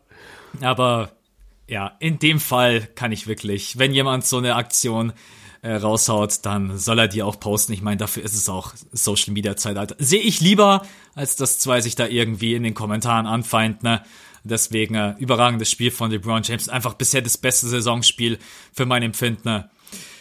Gut, dann kommen wir trotzdem zu einem noch jüngeren Spieler äh, und zu einem Thema, über das wir jetzt einfach mal nun quatschen müssen. Quetschen. Quatschen. Quetsch raus. Äh, dass man Nan halt mal besprechen muss, weil bei den Heat gibt es so einen Kendrick, der ist Nan gerade nicht so schlecht. Und das ist mhm. wahrscheinlich die schlechteste Überleitung, die ich jemals rausgehauen habe. Aber wir werden über Kendrick Nan quatschen. Und kannst du mir erklären, mit was wurde ich da vorgestern oder vor drei Tagen in deiner Insta-Story attackiert? Ich habe überhaupt keinen Peil gehabt mit diesen äh, ich habe gar keine Ahnung, das waren Floskeln und am Ende mit so einem Abschluss. Ich hätte gerne darauf geantwortet, aber ich hatte Angst, dass ich es falsch mache und mich dann absolut blamiere. Deswegen habe ich es mir zwar angeguckt und habe mir gedacht, Max, halt einfach die Fresse, mach einfach gar nichts, tu so, als wenn du es nicht gesehen hättest. Ähm, bevor wir jetzt gleich über die Heat ein bisschen quatschen und über Kendrick Nunn. Übrigens, Björn könnt ihr auf Instagram abchecken, einfach Kobe Björn und bei mir Max Sports ohne O. Was hast du da auf Insta? Was ging da ab? Erklär mir das bitte mal kurz. Ja, erklär du mir erstmal, warum wir das jetzt bei beziehungsweise im Kendrick Nunn-Thema machen. Hat das einen Grund? Ja, weil, weil ich das eigentlich du ja auch am Anfang machen können. Ich wollte eigentlich die Überleitung so ein bisschen ähnlich machen, wie keine Ahnung, ihr das da in den Stories gemacht habt, aber ich habe es nicht hinbekommen, Ach wie man gemerkt hat. Okay, ja, das hast du echt nicht hinbekommen. ja, pass auf, ich, ich erkläre dir das. Also da haben mich tatsächlich ein paar Leute dann gefragt und das, das war mir nicht so bewusst, dass das so schwierig herauszufinden ist. Also es gibt doch dieses Lied äh, im Radio, das ist natürlich jetzt auch schon ein Jahr wahrscheinlich her. Das, das geht in meinem Refrain so, ey, da müsste Musik sein. Ja, Kennst du das? Ja, kenne ich. So, und der Gag aus der Story war praktisch, dass man so tut, als würde man mit dem Songwriter von diesem Song reden. Der ist Vincent Weiss. Und dann sagst du praktisch immer, ey Vincent, wie heißt eigentlich nochmal dieser, dieser Lieblingsspieler von Max Sports? Weißt du das? Ach so. Und dann dreht man sich in die Kamera und nimmt praktisch den seine Position ein und sagt, ey, das müsste Embiid sein. Okay. Und es muss halt immer so da drin genau gereimt sein mit den Silben auch. Und das habe ich halt ein paar Mal gemacht mit dem Beat, mit Van Vliet. Ey, das müsste ein Stil sein, das müsste ein Reach sein, das müsste ein Screen sein. Der Dreier müsste From Deep sein. Und da habe ich, da hab ich einfach so, so einen kleinen Joke draus gemacht. Ähm, ja, und habe dich natürlich getaggt, weil ich dachte, ey, der was Max, ist der Max Lieblingsspieler? das. Nee, ich wusste nicht, ob du es checkst. Ich wusste auch nicht, ob es jemand lustig findet. Äh, ein paar Leute fanden es lustig, manche fanden es gar nicht lustig. Ich, ich fand es einfach äh, entertaining und deswegen habe ich es gemacht dann am, weiß ich nicht, Samstagnachmittag oder Sonntagnachmittag. So, wenn es euch nicht gefallen hat, sue me. So ist, ist dann halt so. Alles gut. Ich finde das, äh, ich finde sowas immer ganz cool. Besonders wenn ich dann irgendwas nicht check, dann bin ich schon neugierig, was da abgeht. Äh, ich habe gerade kurz überlegt, ob ich das mit dem Miami, Mi Ja, Miami Heat. Das, das mir danach hat mir das einer geschrieben, ey, du hättest auch was mit den Heat machen können. Hat mich dann auch geärgert. ja. Ähm, warum ich darauf gekommen bin, ich habe keine Ahnung. Irgendwie wollte ich versuchen, eine geile Überleitung zu machen. Dann bin ich irgendwie auf deine Insta-Story gekommen. Und ich glaube, damit haken wir das Thema auch ab, bevor ich mich noch tiefer reinreite. Wir sprechen über Kendrick Nunn und ja, momentan einen der jüngsten, besten Spieler, die glaube ich, aus dem Nichts aufgetaucht sind. Also ganz ehrlich, wer hätte damit gerechnet, dass Tyler Hero, Kendrick Nunn, Robinson jetzt auch noch bei den Miami Heat so krass aufzocken? Ich habe mir mal hier seine Stats aufgeschrieben, und zwar jetzt vor dem Spiel gegen die Houston Rockets. Das war jetzt nicht sein geilstes Spiel. Ich nehme jetzt einfach mal die äh, Statline vor diesem Spiel. Im Durchschnitt der Average, das wären 22,4 Punkte, 48,4% from Deep, 1,8 Steals bei 31,6 Minuten. Das ist eigentlich für einen Rookie fast nicht. Jetzt können wir natürlich gleich wieder sagen, erstmal abwarten. Ich weiß schon, das sind gerade eben mal fünf, sechs Spiele gespielt. Aber wie beeindruckt bist du von den ganzen jungen Wilden und vor allem von Kendrick Nunn? Ja, wahnsinnig beeindruckt. Also das ist ein 1,88 großer Shooting Guard, ähm, undrafted, oder? Der wurde ja gar nicht gedraftet, wenn ich richtig informiert Der bin. müsste undrafted sein, ja. Genau, und, und wie, du, wie du sagst, also wirklich aus dem Nichts. Ähm, man hat ja zumindest ein paar der Rookies auf dem Schirm und, und hat die Namen dann zumindest schon mal gehört, selbst wenn die später gepickt wurden und jetzt sich so ein bisschen äh, mausern. Aber also wo kommt der Junge denn her? Habe ich noch nie gehört davor und äh, bin wahnsinnig beeindruckt. Das ist ein Lefty, hat dadurch natürlich immer schon so eine gewisse Ästhetik in seinem Spiel, ist einfach interessant zuzugucken, wenn, wenn Lefty, vor allem Shooting Guard, der, der auch so viele Würfe nimmt, ist einfach geil. Und ey, der, der hat wirklich das ganze Paket. Also der, der hat Athletik, der kann sehr, sehr gut zum Korb ziehen. Ähm, du kannst ihn nicht draußen stehen lassen, der ballert dir das Ding sogar gegen den Mann, wo, wo ich mir dann auch immer frage, ey, woher haben solche Jungs, der, der wurde ja nicht mal gedraftet, woher hat er denn bitte das Selbstvertrauen in einem NBA-Game zu sagen, ey, ich nehme jetzt hier mal einen Dreier gegen den Mann? Da, da gibt es andere Typen, die laufen die ersten 15 NBA-Spiele rum und, und haben Angst, dass ihnen der Ball gepasst wird, weil sie Angst haben, was falsch, falsch zu machen. Und der äh, nimmt Dreier, während Jimmy Butler offen steht gegen den Mann und, und nimmt es mit einer Selbstverständlichkeit. Also ich, ich bin wahnsinnig beeindruckt und äh, ja, die, die Heats sind ein geiles Team, machen Spaß. Ich, ich wüsste nicht, was ich noch sagen soll. Es ist einfach, es ist einfach Wahnsinn, wirklich. Erinnere mich ein bisschen an die Kings aus der vergangenen Saison und mhm. äh, auch ein bisschen an Brooklyn. Von der Leichtigkeit her, von der Schnelligkeit, das merkt man einfach, muss man ganz klar sagen. Diese ganzen jungen Wilden äh, spielen manchmal äh, die Transition, als wenn es irgendwie, keine Ahnung, nur noch zwei Sekunden auf der Shotlock wäre und die müssten den Wurf loswerden. Ne? Also Tyler Hero und jetzt auch Kendrick Nunn, die das super schnell nach vorne spielen. Jimmy Butler, der das auch spielen kann. Jimmy Butler in diesem Team gefällt mir richtig, richtig gut. Hat jetzt zwar auch äh, zwei oder drei Spiele Pause gemacht, weil er ist Vater geworden. Da auf jeden Fall nochmal äh, Glückwunsch und Gratulation. Kann ich auch immer verstehen, dass dann Profisportler sich da Gott sei Dank auch mal die Auszeit nehmen und sagen, das geht jetzt einfach mal vor ist im Sport ja. sowieso schon wild genug, dass alle irgendwie am Weihnachten spielen und an Silvester und viele Dinge da zu kurz kommen. Ja, genau, das, das würde ich, sorry, das würde ich gerne einmal kurz, du greifst es super auf und das ist ein ganz wichtiger Punkt. Wenn ich dann lese, ja, wenn bei mir das Kind geboren wird, kann ich mir nicht drei Tage frei nehmen. Ja, Digga, du bist auch kein NBA-Spieler. So, das, es gibt halt, es gibt immer in jedem Lebensbereich gibt's Vor- und Nachteile. Das ist einfach so. Und du, du sagst es genau richtig. So, die haben ja auch Nachteile ohne Ende. Also die, die sind ja die Hälfte des Jahres sind die ja on the road. Die sehen ihre Familie überhaupt nicht. Die sind mit 15 anderen Typen äh, jeden Tag in der Halle und sind entweder im Training oder in dem Spiel.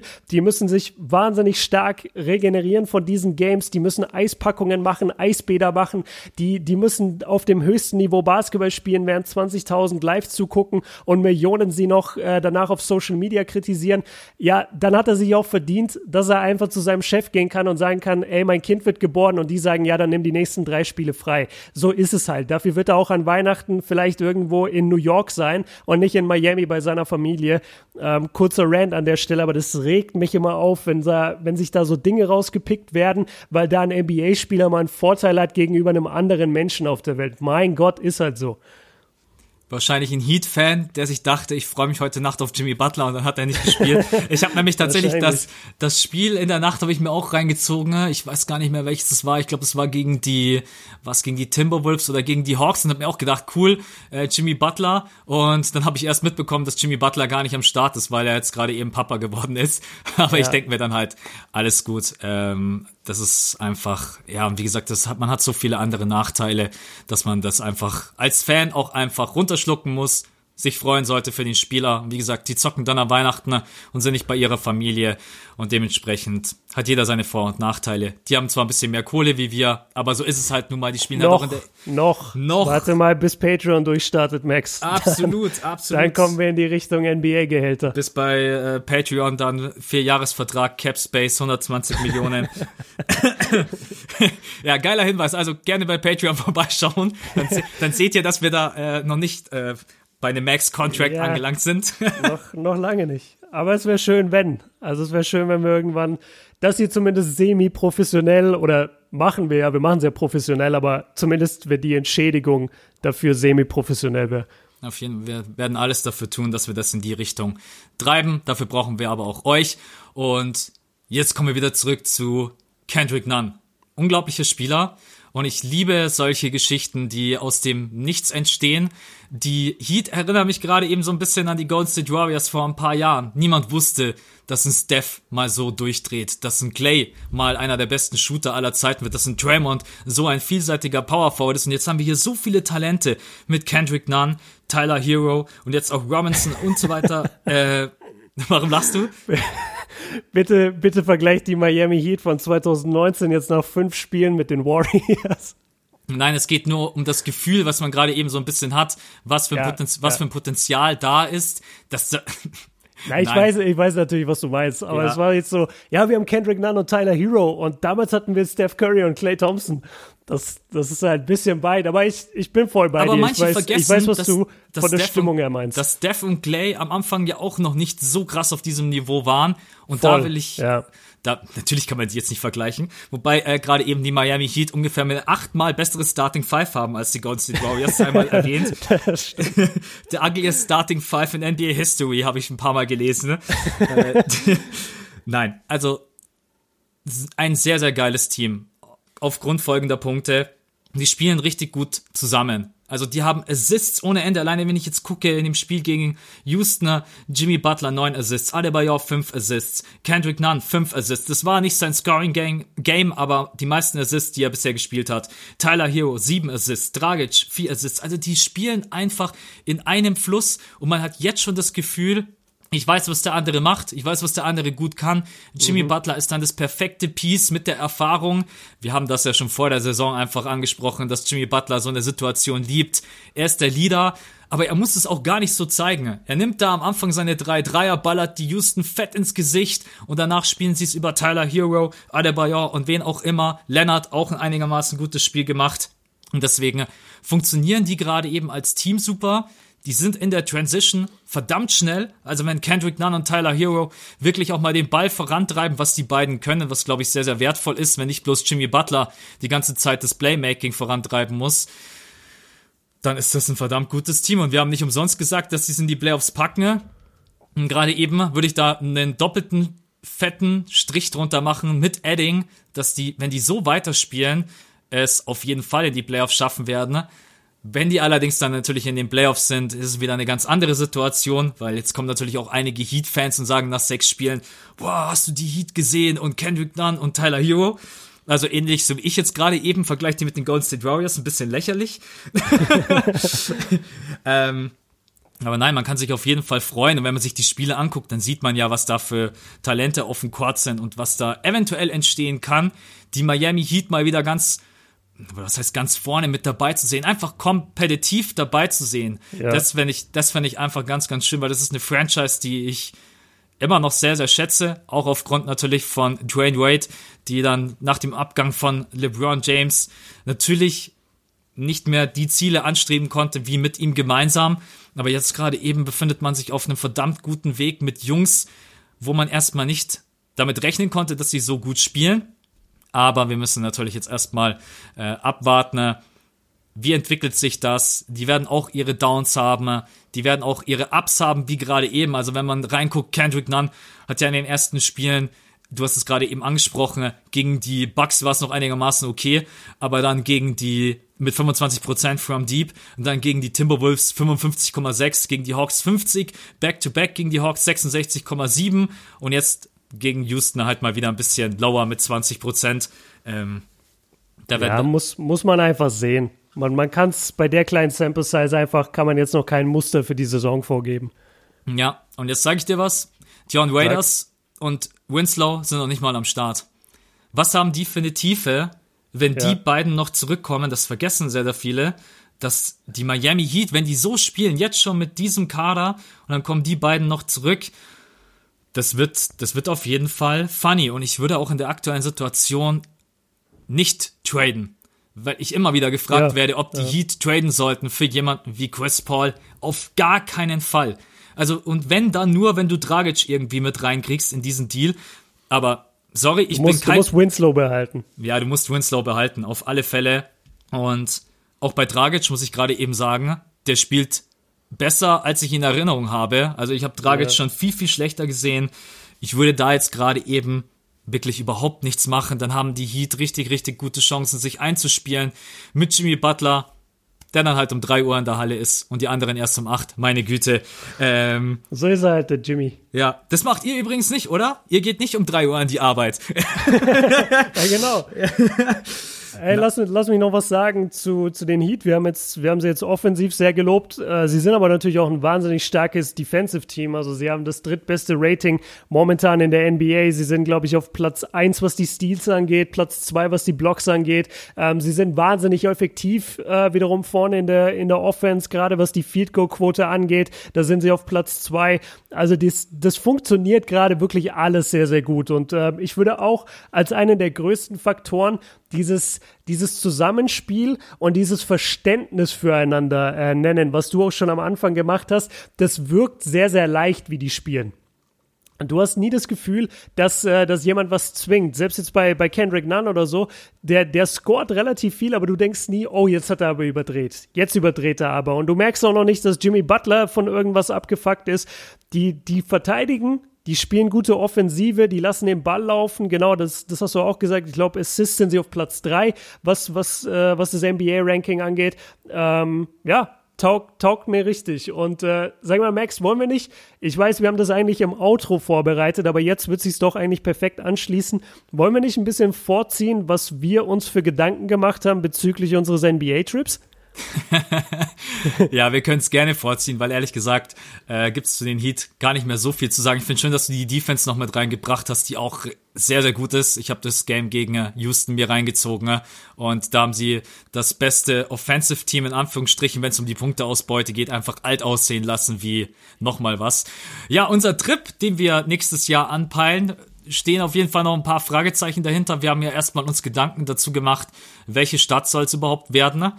Und dann aber natürlich auch immer mit Blick auf den Spielplan, weil es bringt natürlich nichts hinzufliegen und dann haben die irgendwie bloß ein Home Game und gehen dann auf einen ja. Roadtrip und die Miami Heat spielen zufälligerweise 2020 vier oder fünf Spiele hintereinander zu Hause in Miami und Nein, nicht weil jetzt Kendrick Nunn und Tyler Hero so überragend spielen, sondern wir haben uns da schon vor zwei Wochen mal Gedanken gemacht, ob denn Miami wirklich ein Ziel für uns wäre. Und Björn, ich glaube, mittlerweile ist relativ klar, dass sowohl von dem Team selber als auch von den Matchups her wäre unser Reiseziel 2020 für den NBA-Trip, für das fünfte Viertel, wo wir dann auch einen Podcast aufnehmen würden, Vlogs machen würden. Miami, oder? Ich denke ja, also das macht am allermeisten Sinn. Ich, ich habe mir jetzt den Spielplan nochmal aufgerufen. Also es würde, wir würden wahrscheinlich am 26. Februar hinfliegen und bleiben sowas bis zum 3. März oder irgendwie so. In dieser Zeit spielen die Heat halt wirklich fünfmal hintereinander zu Hause und sie spielen gegen Minnesota, gegen Dallas, gegen Brooklyn, gegen Milwaukee und gegen Orlando. Alter. Also ich glaube viel mehr Basketball-Powerhouses, Kyrie, ja. Ähm, Towns, Wiggins, äh, Vucevic, äh, wie heißt er hier, Aaron Gordon, also das ist ja nur geil. Und dazu hast du halt vier, fünf Mal die Miami Heat. Ich denke, dass wir bei den Tickets äh, höchstwahrscheinlich, also bei den, bei den Tickets für die Spiele, würden wir höchstwahrscheinlich wieder Support von der NBA bekommen, weil auch das könnten wir uns, ähm, ihr wisst es, mit dem bisschen, was wir hier über YouTube verdienen und äh, über, über den Podcast, könnten wir uns niemals die Eintrittskarten überhaupt für fünf NBA-Spiele leisten. Aber da würden wir wahrscheinlich durch die NBA ähm, gebackt werden. Ich denke, dass wir das hinbekommen. Wo es aber natürlich natürlich trotzdem auch ein bisschen hapert, sind halt die Reisekosten, seien wir ganz ehrlich, oder? Ja, auf jeden Fall. Also wir machen uns Gedanken, wir wollen den Trip auch machen. Es ist aber einfach klar, dass wir das ohne Support von der Community nicht schaffen werden, weil Miami ist zum einen, wir gucken zwar schon nach einer Unterkunft, dass es nicht so teuer ist, aber trotz allem wird dieser Trip einfach uns über 1000 Euro kosten. Ne? Und Jeden. ja, dann können wir hoffen, dass uns die NBA wieder unterstützt kann man, also das war natürlich das letzte Mal absolut genial und wir hoffen auch, dass es dieses Mal wieder klappt, weil wenn wir uns die Tickets selber kaufen müssten, dann wäre es natürlich absolut unmöglich. Ich weiß auch, wie viele Nachrichten ich immer von euch bekomme, die ich dann traurig irgendwie beantworten muss, weil ihr sagt, ihr seid gerade eben in New York oder in Texas und wollt euch ein Spiel von den Mavs reinziehen und dann schaut ihr auf die Ticketpreise und seht halt, die Dinger kosten so unglaublich viel. Diese ganzen Reseller-Seiten sind mittlerweile so pervers geworden. Ne? Mhm. Und ja, aber wie gesagt, wir würden diesen Trip super gerne machen. Das wäre dann auch wirklich ein Trip unter dem Zeichen das fünfte Viertel in Miami mit einem Podcast von vor Ort. Dieses Mal gesund und nicht mit Grippe. ja. Aber ja, also wie gesagt, ohne euch werden wir das auf gar keinen Fall packen, deswegen unterstützt uns gerne bei Patreon. Wir sprechen das auch einfach ganz offen und ehrlich an, weil wir haben Lust auf diesen Trip. Natürlich auch für uns selber ist es eine geile Erfahrung in Miami, sich fünf Spiele reinzuziehen. Aber unser Ziel ist auch einfach, das fünfte Viertel da einen Mehrwert zu bieten und auch mal einen Podcast aus Miami, was auch dann dort immer möglich ist, den ein oder anderen Vlog. Und deswegen äh, unterstützen uns da sehr gerne. Aber unser neues Reiseziel, ich glaube nämlich am Anfang wollten wir erst nach. Ich glaube Texas irgendwo, Houston. Ja, Houston. Ja. Houston war hoher Favorit. Vergiss das, es. So wie die ja, momentan spielen. nee, das, das, war dann, das war dann auch mit den Flügen, dass wir gesagt haben, okay, Flüge nach Houston kosten dann doch nochmal ein bisschen mehr als nach, äh, als nach Miami.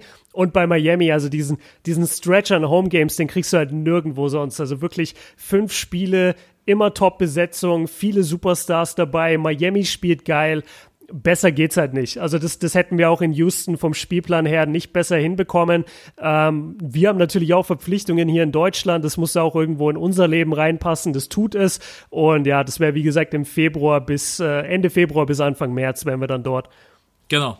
Und deswegen äh, unterstützt uns gerne bei Patreon. Es ist ganz klar, ohne euren Support. Wir kriegen es beide finanziell nicht hin. Das muss man jetzt auch gar nicht weiter ausführen. Äh, Einnahmen, YouTube und so weiter und so fort. Das haut einfach nicht hin, besonders solange einfach noch so viele Videos geclaimt werden.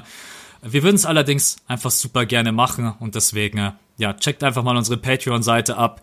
Und dann würde ich sagen, haben wir noch heute für irgendwas? Miami Heat haben wir drüber gequatscht. Zwar ein bisschen oberflächlich noch, aber ich denke, wir werden nochmal über die Heat quatschen, wenn es dann wenn wir mal so 20 Games haben, dann können wir auch nochmal über Kendrick Nunn und Tyler Hero und generell das komplette Ensemble quatschen. Ne?